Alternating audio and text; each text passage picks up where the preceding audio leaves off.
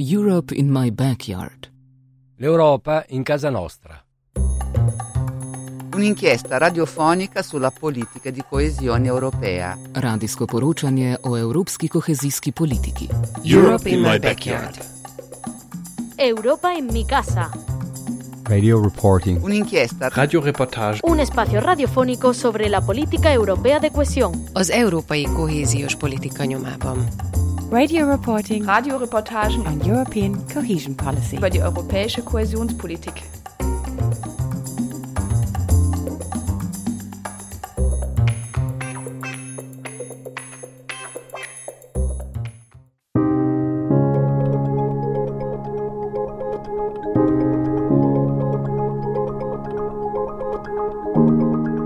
Műsorsorozatunkban olyan kezdeményezéseket és projekteket mutatunk be, amelyek Európai Uniós támogatással az Európai Unió kohéziós alapjából valósulhattak meg. A támogatásokon keresztül a különböző programok, innovatív kezdeményezések hozzájárultak egy-egy régió vagy település fejlődéséhez, vagy emberek ezreinek életminőségén javítottak szociális, kulturális vagy oktatási szempontból. A műsor sorozat az Európai Unió kohéziós alapjának támogatásával valósult meg.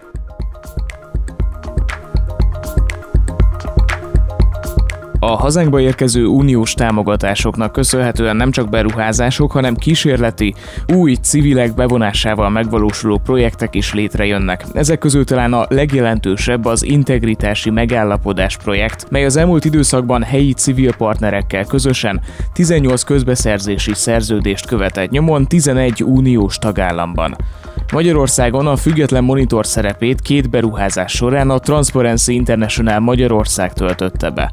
A következő fél órában Nagy Gabriellával a civil szervezet projektmenedzserével beszélgetek. Kezdjük az elején. Milyen céllal és milyen eszközökkel valósul meg ez az integritási projekt? Transparency International Magyarországnál egyébként is foglalkozunk az uniós pénzek felhasználásával, próbáljuk monitorozni, kutatni ezeknek a korrupciós kockázatait, de az elmúlt hat évben volt egy kiemelt nagy projektünk az Európai Bizottság megbízásából. Tulajdonképpen ez egy kísérleti projekt volt, amiben 11 ország vett részt.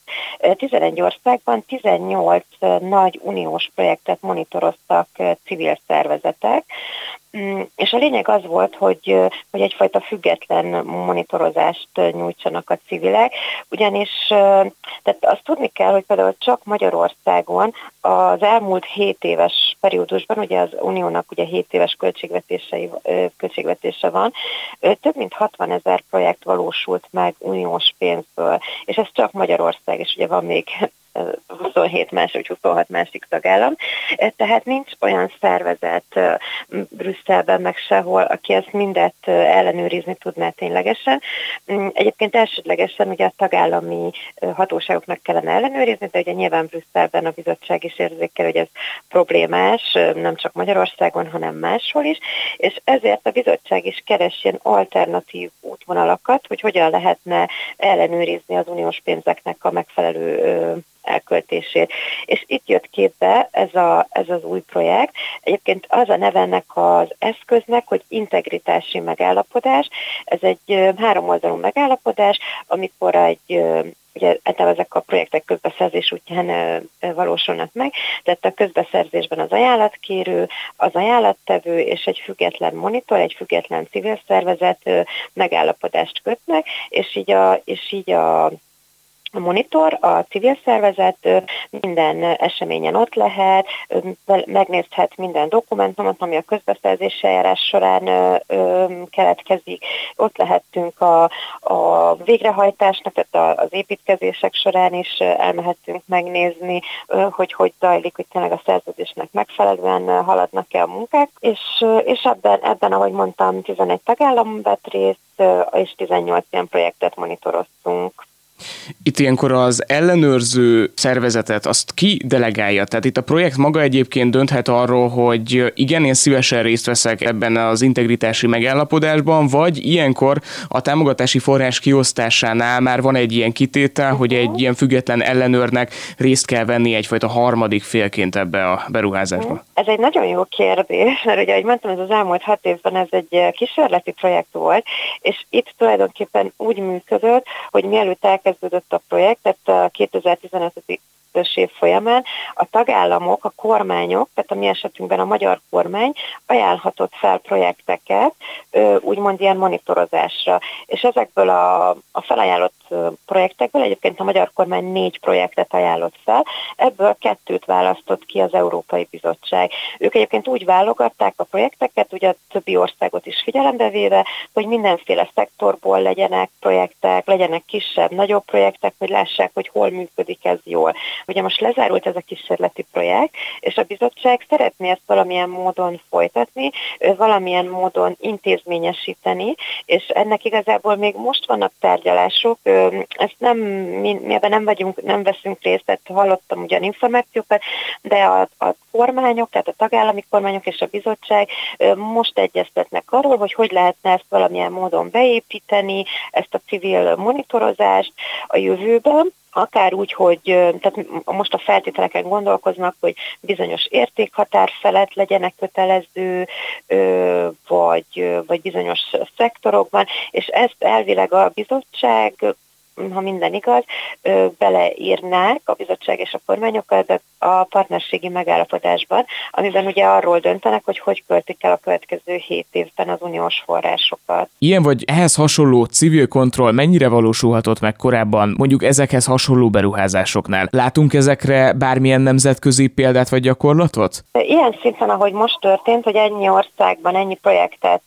monitoroztak civilek, ez, ez így viszonylag úttörő volt, de azt kell tudni, hogy ezt az integritási megállapodást a 94-ben, 1994-ben dolgozták ki a Transparency Berlini központjában. De igazából nincs levédve, tehát bárki más lehet a civil monitor, nem csak a Transparency International, és a, egyébként a világban máshol ez így viszonylag elterjedt, főleg Mexikóban, tehát Latin Amerikában, Indiában, nagyon sok helyen használják, és valahol kötelező is. Viszont Európában nem igazán terjedt el.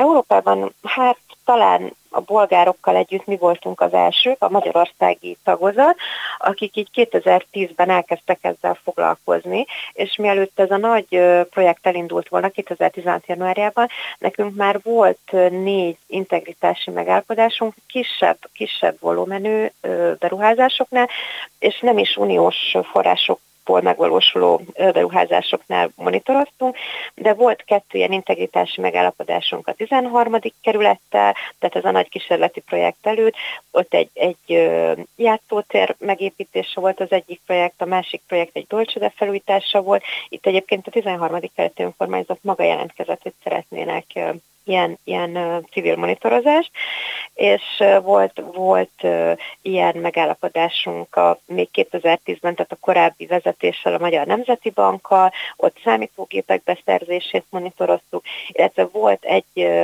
még egy integritási megállapodásunk Ózd városában, ott pedig, ott pedig arról volt szó, egy ott az ilyen a csatorna víz vízelvezetés, szennyvízelvezetés kialakítása volt a projekt, és ott a donor a svájci állam volt, és ott igazából a svájci állam ragaszkodott hozzá, a donor, hogy legyen ilyen civil monitorozás a projektben. Tehát nekünk volt ilyen tapasztalatunk négy ilyen ügyben, de ezek kisebb volumenű, jóval kisebb volumenűek voltak, és nem kifejezetten uniós forrásokból valósultak meg.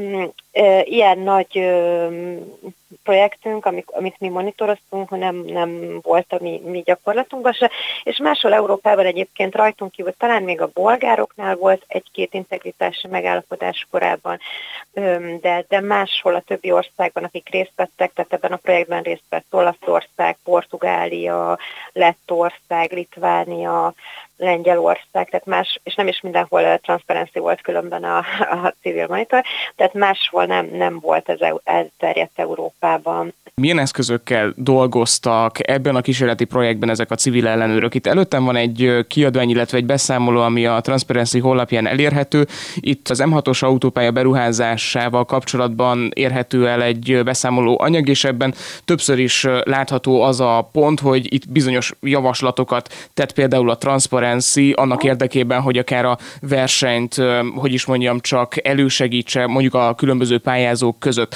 Vannak Igen. itt önálló jogkörök, amikor a szervezetek ezt a tevékenységet végzik, tehát fel vannak ruházva bármiféle ilyen jogkörrel, vagy ők tulajdonképpen ilyen javaslattevő szerepben végzik el ezt a feladatot? Igen, igen, hát nagyon fontos ebben a mm, projektben, vagy akár ebben az integritási megállapodásban, hogy alapvetően ez egy együttműködés a partnerek között, és ezt az Európai Bizottság is hangsúlyozta.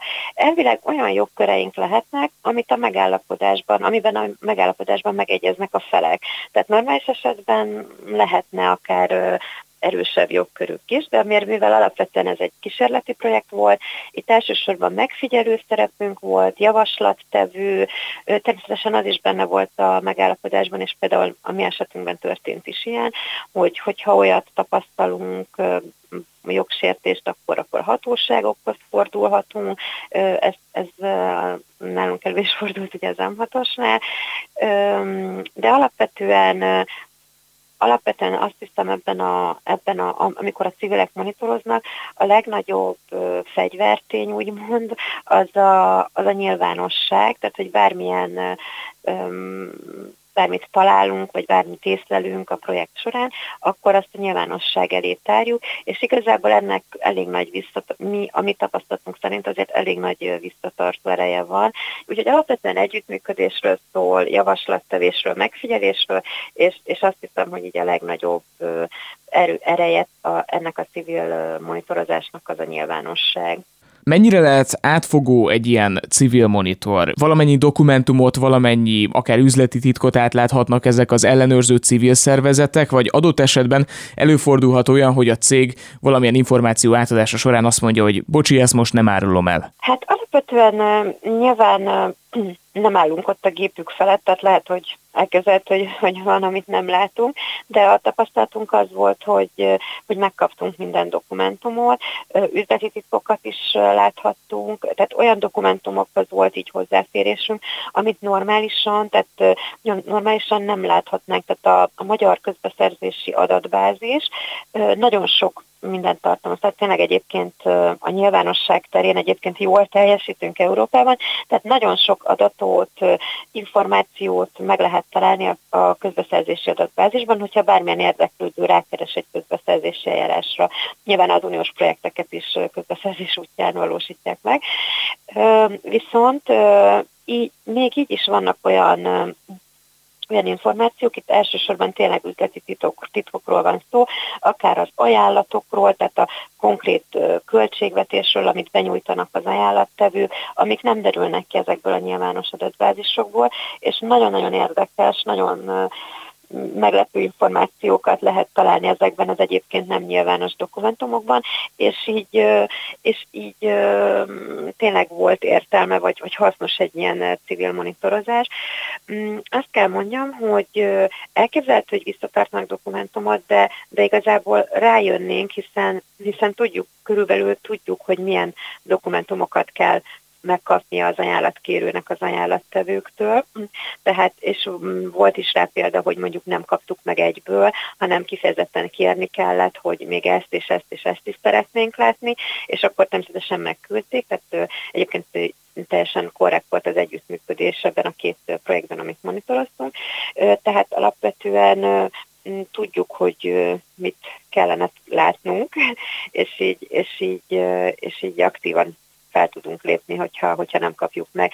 De például most ez egy régebbi ügy, például Németországban volt a transzparency a német tagozata, monitorozta még régebben a az új berlini reptérnek a, az építését, és ott annyira rossz volt az együttműködés, tehát nem kaptak meg dokumentumokat, nem vették figyelembe az észrevételeiket, stb., hogy például ők ott hagyták a a monitorozást a német Transparency, és ez akkor egy, nagyon, egy elég nagy botrány is keletkezett belőle ö, Németországban, mert ugye a sajtó megírta, ö, sokat cikkeztek róla, tehát annak is van ö, információ értéke, hogyha egy monitor olyan helyzetbe kerül, egy civil monitor, egy civil ellenőr olyan helyzetbe kerül, hogy ott kell hagyni a, a, a projektet, mert, mert nem jut hozzá az adatokhoz, ennek is van információ értéke. Itt, hogyha rátérünk a konkrét projektekre, amiket Magyarországon a Transparency megfigyelt, melyik az a két projekt, ami hát ebben a kísérleti programban most az elmúlt időszakban részt vett?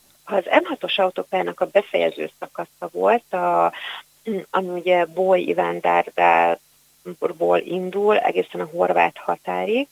Itt uh, alapvetően a, a, terve, a tervezésre irányuló közbeszerzési eljárást monitoroztuk, illetve elvileg monitoroztuk volna a teljes a kivitelezést is, és a kivitelezésről szóló közbeszerzést is még monitoroztuk, viszont végül úgy döntött a kormány, hogy nem uniós forrásból valósítják meg a, az építkezést, így a legutolsó szakaszt igazából a magát a kivitelezést azt már nem monitoroztuk, de még a közbeszerzési eljárásnál ott voltunk, és nagyon érdekes volt. A másik projekt pedig, amit tényleg végig monitoroztunk, az a Tiszatúr víztározónak az építése volt.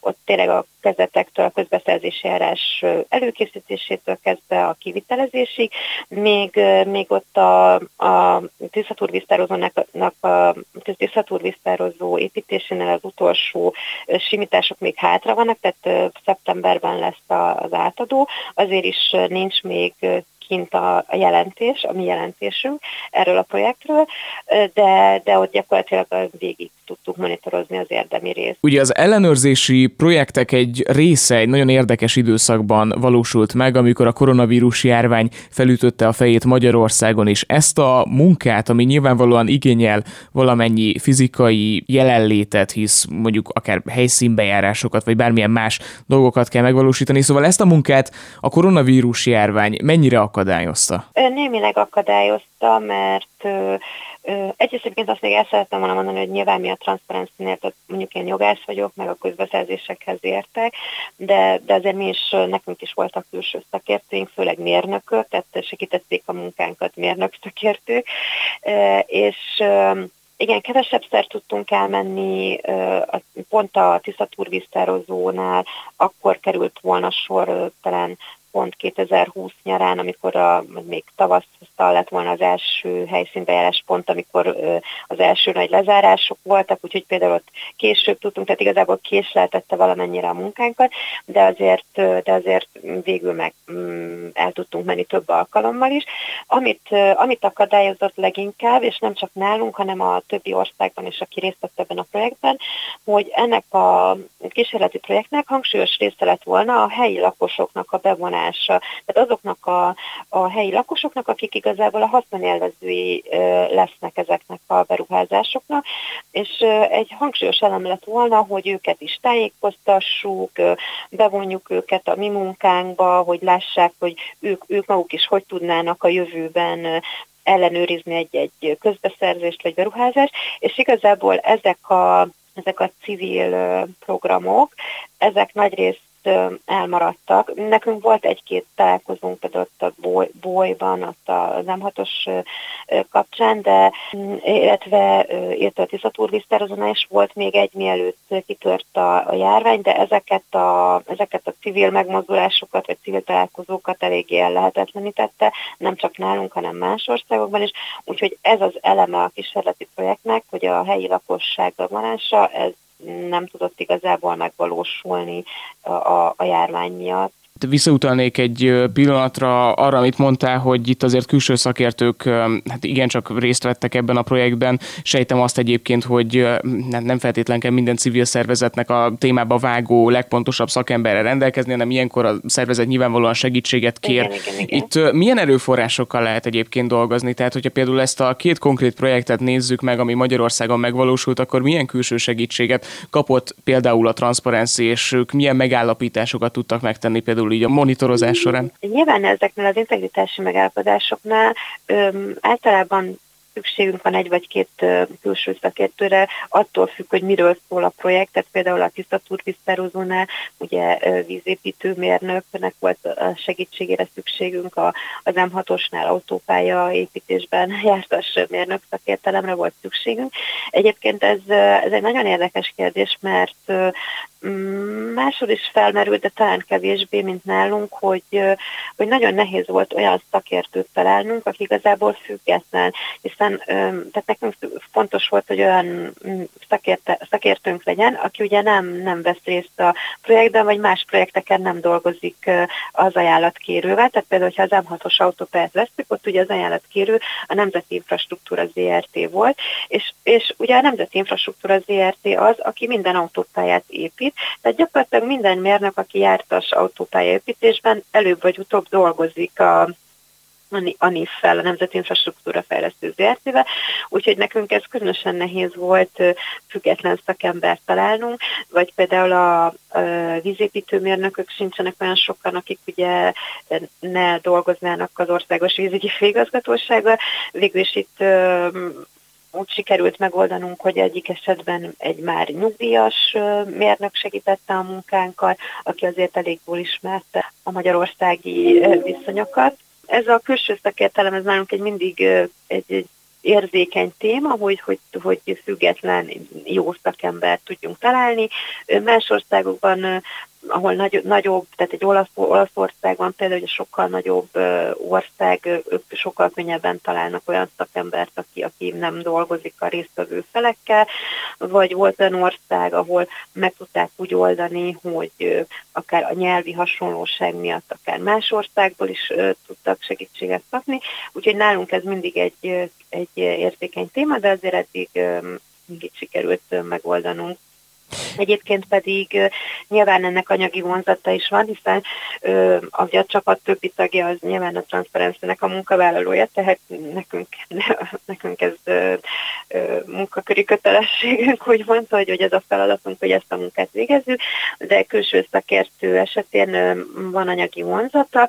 Itt ebben a kísérleti projektben abban a szerencsés helyzetben voltunk, hogy ugye az Európai Bizottság ö, tól kaptunk anyagi forrást ilyen jellegű kiadásokra, de egyébként más esetben, hogyha, hogyha nem, nem ebben a kísérleti projektben, hanem amikor más esetben végeztünk integritási megállapodást, ott is igyekszünk független anyagi forrásokat találni, vagy hogyha nem sikerül, vagy például egy önkormányzattal dolgozunk, akkor, akkor viszont a megállapodásban kell lefektetnünk, hogy, hogy biztosítsuk a függetlenségünket, a függetlenségünk garanciáit megteremtsük, hogy annak ellenére, hogy kapunk némi ö, anyagi juttatást, a, hogy el tudjuk végezni ezt a, a munkát, a monitorozást, ennek ellenére nyilván nem befolyásolhatja a munkánkat az ajánlatkérő. Hogyha vissza kell tekinteni az elmúlt időszakra, akkor szerinted mennyire működött jól a két magyarországi projekt esetében ez a civil kontroll? Igen,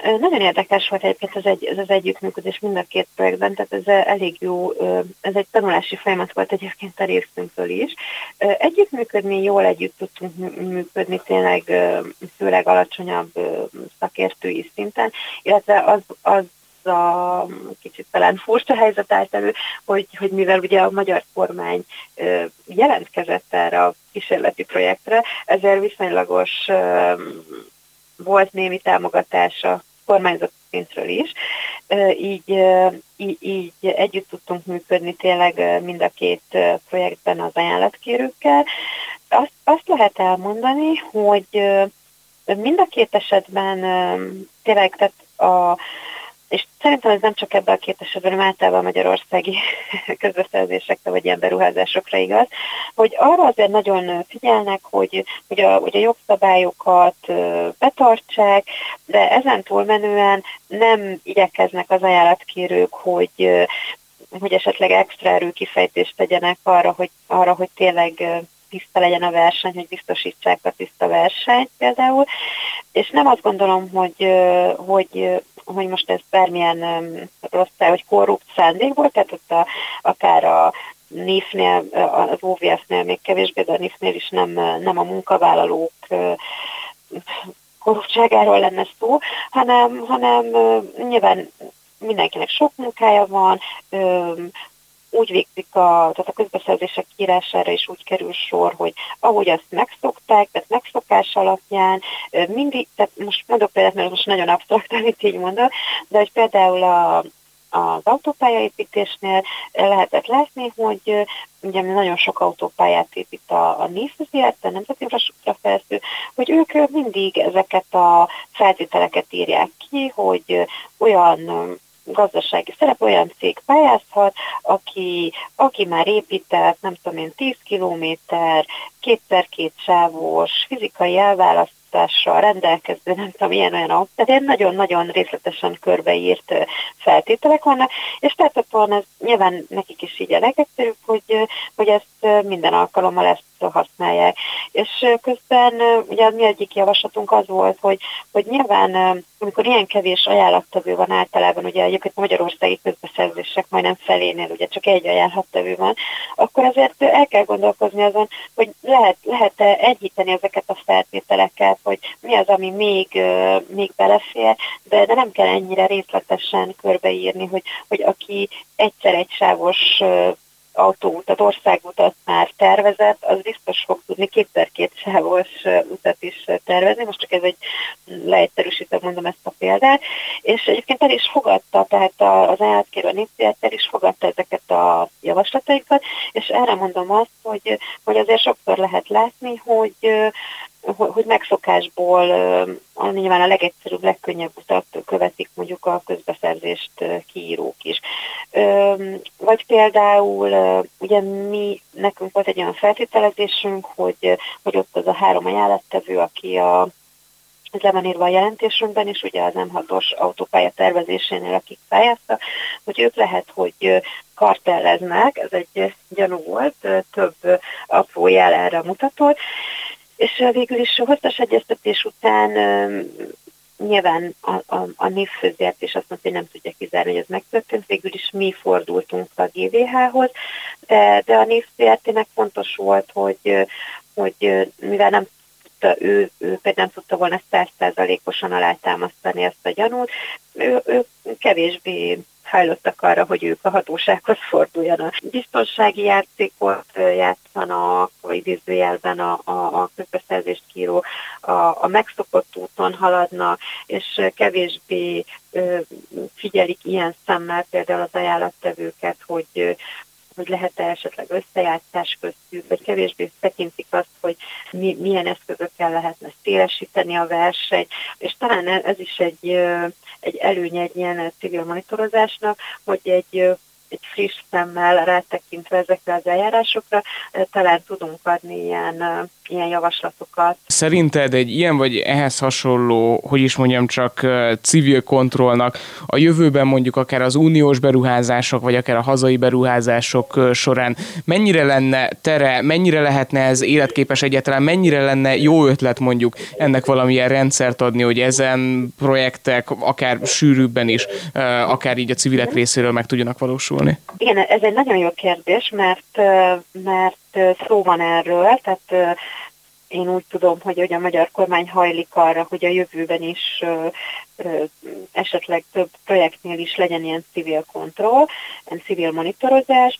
Ö, nem tudom, ugye ez, ez, ez az eszköz, amiről beszélünk, ez az integritási megállapodás, azért elég ilyen egyedi, tehát egy-egy eljárásra, vagy egy-egy beruházásra fókuszál, és ez, ez egy nagy kérdés, a bizottság is gondolkozik ezen, de akár a transzparency is, a berlini központban, vagy akár mi is, hogy hogy lehet ezt kicsit kinyitni, hogy több projektet tudjunk, akár nem csak mi, hanem más civilek is az országban, hogy hogy, tudja, hogy tudnánk átadni ezt a tudást más civil szervezetnek, hogy mások is tudják ezt végezni, de mindenképpen én azt gondolom, hogy hasznos lehet, mert sokszor sokszor azt veszük észre, hogy, hogy nem is rossz szándékból, vagy korrupt szándékból, de vannak olyan rossz gyakorlatok, amik, amiket így, így lehet javítani. És, és az, is, az is egyébként a gondolkodás tárgya, hogy milyen jellegű, milyen jellegű beruházásoknál lenne hasznos, hogy kisebb volumenű vagy nagyobb volumenűeknél,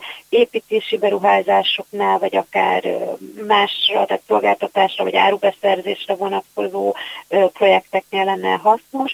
Én egyébként azt tapasztalom, mert ugye a mi gyakorlatunkban ezen a két nagy projekten kívül is volt más kisebb is, volt középkeztetésre, középkeztetés beszerzésére vonatkozó közbeszerzésre is volt integritási megállapodásunk, hogy mindenhol tud haszna lenni, lehet, hogy kisebb vagy nagyobb, de, egyébként hasznos tud lenni ez az eszköz, de az fontos látni, hogy ez egy-egy beruházásra fókuszál, és nem, nem alkalmas arra, hogy nagy rendszer szintű változásokat érjen el.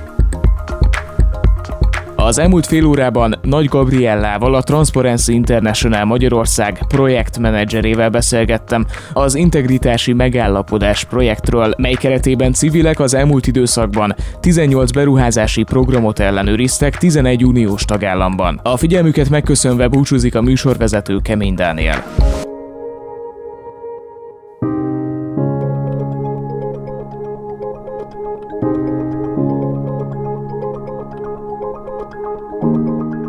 Műsorsorozatunkban olyan kezdeményezéseket és projekteket mutatunk be, amelyek Európai Uniós támogatással az Európai Unió kohéziós alapjából valósulhattak meg.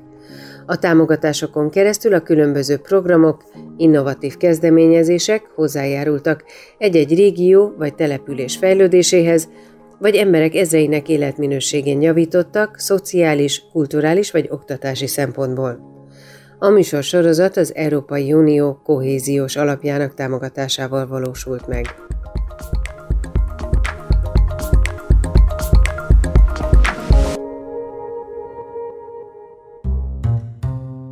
Europe in my backyard. L'Europa in casa nostra. Un'inchiesta radiofonica sulla politica di coesione europea. Radijsko poročanje o evropski kohezijski politiki. Europe in my backyard. Europa en mi casa.